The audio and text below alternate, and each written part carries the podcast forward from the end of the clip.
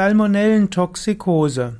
Salmonellentoxikose ist zum einen die Bezeichnung für eine Salmonellenvergiftung oder die Salmonellenerkrankung. Salmonellentoxikose ist aber auch eine Bezeichnung aus der Komplementärmedizin. Dort geht man davon aus, dass wenn man Salmonelleninfektionen behandelt mit Antibiotika, dann könnte es zu Spätkomplikationen kommen, zum Beispiel an Herz, am zentralen Nervensystem oder auch am Verdauungstrakt.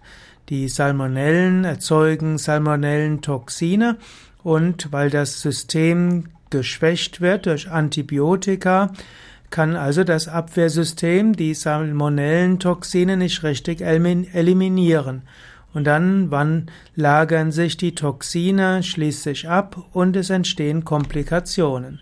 Also diese Theorie der Salmonellentoxikose soll erklären, dass manchmal Menschen nach einer Salmonelleninfektion noch Monate und Jahre später sich schwach fühlen und irgendwo nicht mehr in ihre Kraft kommen. Wenn du eine Salmonellenvergiftung hattest, dann wäre es gut, nach der medizinischen Behandlung danach dafür zu sorgen, dass dein Organismus wirklich wieder gesund wird. Wie kannst du das machen? Zum Beispiel, indem du ein oder zwei oder drei Wochen in einen Yoga-Ashram gehst, in Deutschland natürlich, dann nicht in Indien. In Indien gibt es wieder neue Bakterien und Viren, die deinen Darm vielleicht belasten würden. Also wenn du eine Salmonelleninfektion hattest, dann ist natürlich wichtig, dass du erstmal dort bist, wo die Wahrscheinlichkeit für eine weitere Lebensmittelvergiftung gering ist, also in Deutschland bleibst und insbesondere dort, wo es vegetarisch ist.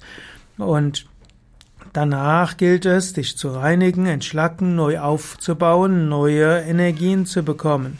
Wenn du zum Beispiel dort Yoga übst und eine gesunde Ernährung hast, Pranayama übst, Tiefenentspannung, meditierst und so weiter, all das hilft, dass du wieder zur Kraft kommst und dann kann der Körper etwaige noch existierende Toxine besser eliminieren.